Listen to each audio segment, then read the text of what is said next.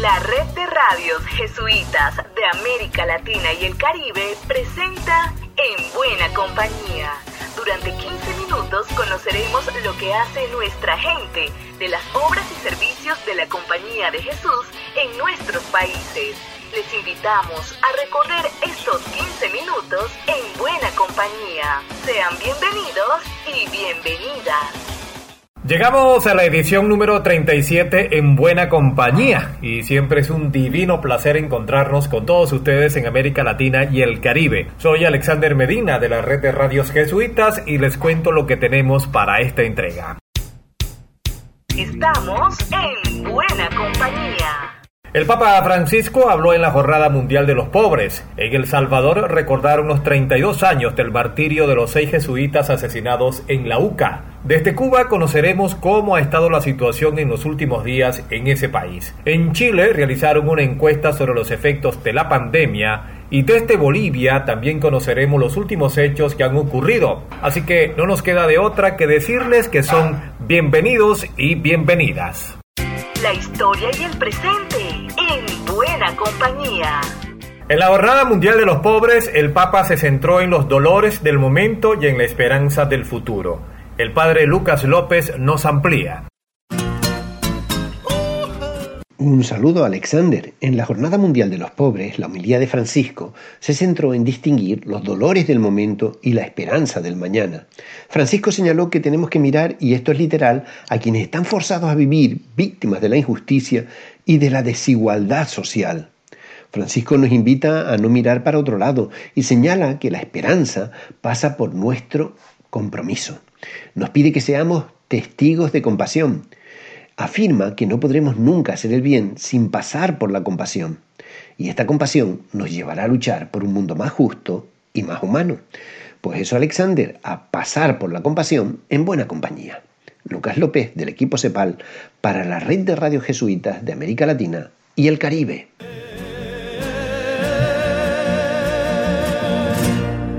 En El Salvador se conmemoraron los 32 años del martirio de los jesuitas asesinados en el campo de la Universidad Centroamericana. Nuestro compañero Gerardo Castro nos informa. La UCA conmemoró el 32 aniversario del martirio de los jesuitas asesinados en el campus universitario un 16 de noviembre de 1989. El sábado 12 de octubre se realizó la procesión de farolitos, una eucaristía y un acto cultural. Uno de los sacerdotes jesuitas que asistió al evento fue el padre Rodolfo Cardenal, director del Centro Monseñor Romero de la UCA, y afirmó que en los momentos difíciles por los cuales atraviesa el país, se debe mantener la esperanza. Ese es el legado de los mártires de la UCA. En una realidad presente tan oscura, parece sin salida, hay que esperar una salida y hay que trabajar con esperanza y mantenerse firme.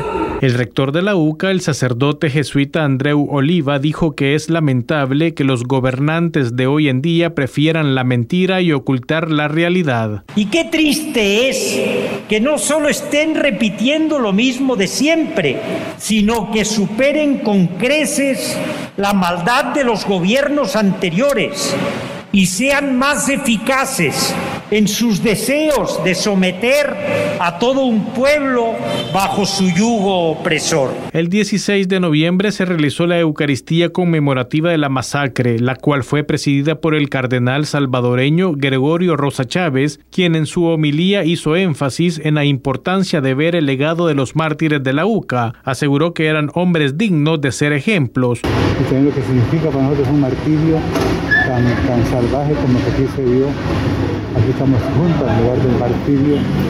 Y conmueve y también inspira y también da ánimo para adelante. Ellos lucharon por un mundo diferente al que tenemos más justo, más más solidario. Las actividades en honor a los seis jesuitas y dos de sus colaboradoras asesinados por el ejército salvadoreño en 1989 culminaron con una cátedra de realidad nacional denominada Panorama Económico de El Salvador. ¿Qué esperar para 2022? Informó Gerardo Castro desde Radio YSUCA en El Salvador y para todos los amigos oyentes de la red de radios jesuitas. Lo que ocurrió en la semana de la CEPAL con nuestra compañera Diana Tantalián. Buen día, Alexander. A continuación les ofrecemos las noticias jesuitas más importantes de América Latina y el Caribe. La red Comparte de la CEPAL ha realizado su primer encuentro de experiencias del sistema participativo de garantías, el cual avala la calidad agroecológica de los productos agropecuarios. En esta primera experiencia han participado centros sociales jesuitas de Paraguay, Guatemala y Colombia. El Centro Montalvo, obra social jesuita de República Dominicana, ha emitido un comunicado ante las drásticas medidas tomadas por el gobierno en contra de la ciudadanía haitiana, especialmente sobre la deportación de mujeres embarazadas. Ya están disponibles para leer y descargar Palabra de la CEPAL, la Carta Panamazónica y la Guía de Oración número 14 del Año Ignaciano solo tienen que ingresar a jesuitas.lat para leer estas y otras informaciones. Informó para ustedes Diana Tantaleán, de la Oficina de Comunicaciones de la CEPAL. América Latina y el Caribe. En Cuba, las calles se volvieron a agitar con el intento de una marcha ciudadana en reclamo al gobierno. Nuestro compañero Julio Permuz nos comparte el siguiente análisis.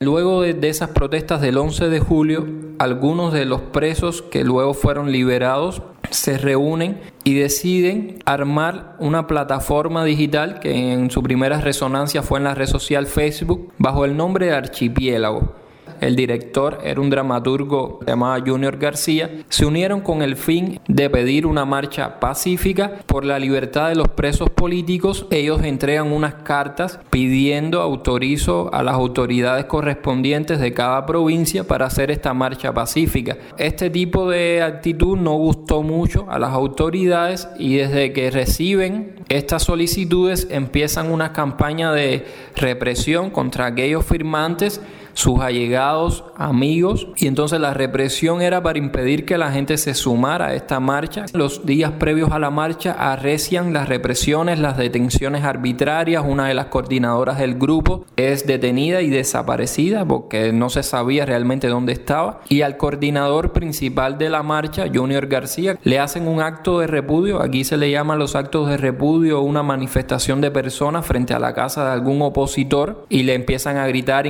improperios ¿no? a esa casa, a esa familia. Y bueno, el 14 de noviembre, que día en que este muchacho Junior había anunciado que él iba a salir solo a hacer una marcha un día antes con una flor para evitar que hubiera más represión, le hacen a él un acto de repudio y comienzan a suscitarse una serie de eventos que desembocan en que el día 15 de noviembre pocas personas se atrevieran a salir a la calle. Que algunos de los activistas que salieron vestidos de blanco, que era uno de los criterios de la marcha, que iba a ser pacífica, con gente vestida de blanco, con una flor, fueron detenidos inmediatamente porque ya estaban sitiados por la seguridad del Estado en un despliegue de los que yo nunca he visto, ¿no? Especialmente mucha gente lo entristeció que a la superiora de las hijas de la caridad la estaban esperando varias personas afuera y cuando ella intentó salir a caminar fue acompañada, ¿no? No lo dejaron salir del convento. Eh, frente a arzobispado, incluso de, la arquidiócesis de Camagüey, le hacen un acto de repudio a tres curas que habían dicho que ellos iban a salir a caminar. Y bueno, así transcurrió el día 15. Hay algunos que todavía incluso están presos, que no han soltado, hay otros que sí han soltado. El ambiente social es de mucha tristeza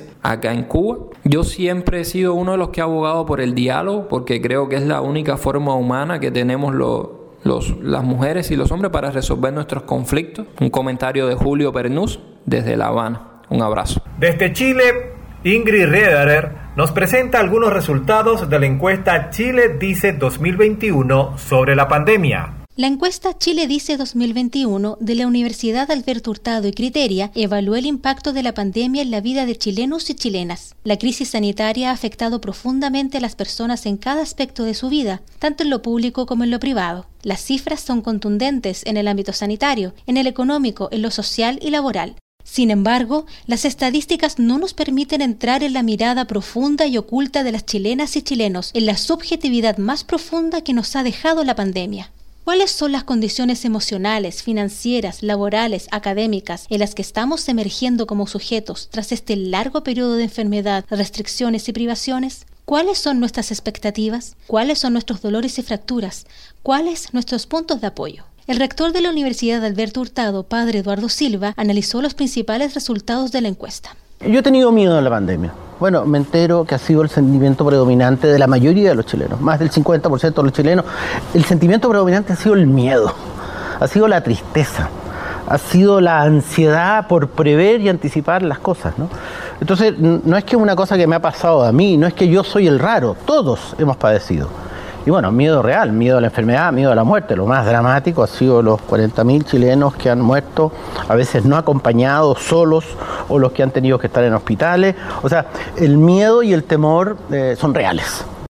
Chile dice es una radiografía completa a la subjetividad de lo que hemos vivido. Su estudio nos permite sacar nuestros procesos de la plantilla de cálculos y calibrar integralmente qué nos ocurre en los diferentes aspectos de la vida, ofreciendo una visión profunda, compleja y a ratos contraintuitiva que nos permite ver lo que a simple vista no se muestra, develar lesiones, quiebres, estructuras y fortalezas.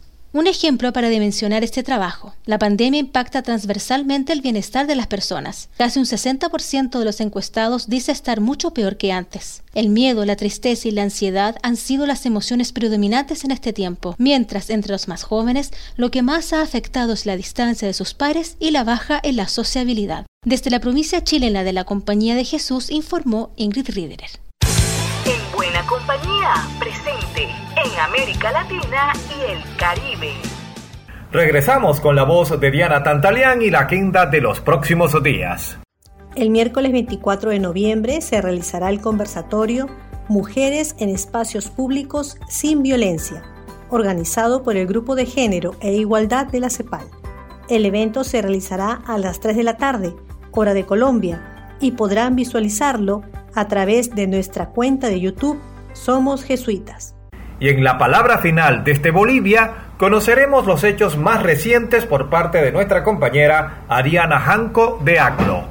Muchísimas gracias. La situación en Bolivia en los últimos días se ha tornado bastante tensa y conflictiva. Desde el 8 de noviembre, que fue cuando se convocó a paro indefinido en el país en protesta y presión al gobierno de Luis Arce Catacora para que abrogue la polémica ley del 16 de agosto de 2021, la ley 1386 sobre la Estrategia Nacional de Lucha contra la legitimación de ganancias ilícitas y financiamiento al terrorismo. Varios sectores, gremios del transporte, médicos y comerciantes informales de Bolivia fueron quienes anunciaron este paro. El secretario ejecutivo de la Confederación Nacional de Trabajadores Gremiales de Bolivia, Francisco Figueroa, dijo a medios de comunicación que daría un plazo de siete días para que el gobierno derogue esta ley. Sin embargo, no pasó ni 24 horas para que los diferentes sectores sociales, comités cívicos en los diferentes departamentos del país instalen varios puntos del bloqueo al interior de las ciudades capitales y en las diferentes carreteras que conectan al país. Hubo muchos hechos de violencia, sobre todo en Santa Cruz, Tarija y Potosí, donde varios periodistas, personas fueron afectados en su integridad física. Se registró varios hechos delincuenciales, enfrentamientos entre grupos que le daban el respaldo al gobierno de Catacora y buscaban levantar los bloqueos contra aquellos que pedían la abrogación de esta ley. Lamentablemente se tuvo el saldo de un joven fallecido de 22 años en la ciudad de Potosí, hecho que aún sigue en proceso de esclarecimiento e investigación por el Ministerio Público. Ante estos hechos, el presidente Luis Arce Catacora anunció en conferencia de prensa el 13 de noviembre la abrogación de la ley 1386 conocida como Ley Madre. Él indicó que el país no quiere más zozobra e incertidumbre innecesariamente. A pesar de estas decisiones asumidas por el gobierno, continuaron las movilizaciones y protestas, esta vez por el paquete de al menos siete leyes rechazadas por organizaciones sociales que las resisten, entre ellas la ley de emergencia sanitaria, la ley de carrera de generales y ascensos de la policía boliviana, la ley de estadísticas oficiales del Estado, la ley de registro de comercio, la ley de fortalecimiento por la lucha contra la corrupción, la ley 242 que aprueba el plan de desarrollo económico y social rechazada por universidades públicas, alcaldías y gobernaciones. A pesar de esto, el primer mandatario remitió una carta a David Choquehuanca, vicepresidente del Estado, para que pueda llevarse adelante dentro de la Asamblea Legislativa Plurinacional de Bolivia el tratamiento del proyecto de ley que abrogue la Ley 1386. Después de haberse tratado en la Cámara de Diputados, el 16 de noviembre, el Senado es quien sanciona esta ley. Este 17 de noviembre, luego de nueve días de paro indefinido por parte de los diferentes sectores sociales, gremiales, comerciantes, comités cívicos deciden levantar todos los puntos de bloqueo instalados en el país para volver a una relativa normalidad sin dejar de anunciar que ellos aún se encuentran en estado de emergencia. EBC, Ariana Janco, ACLO Bolivia. Por mi parte, será hasta la próxima y seguimos en buena compañía. Será hasta una nueva ocasión en la que nos volveremos a encontrar en Buena Compañía, una producción de la red de radios jesuitas de América Latina y el Caribe.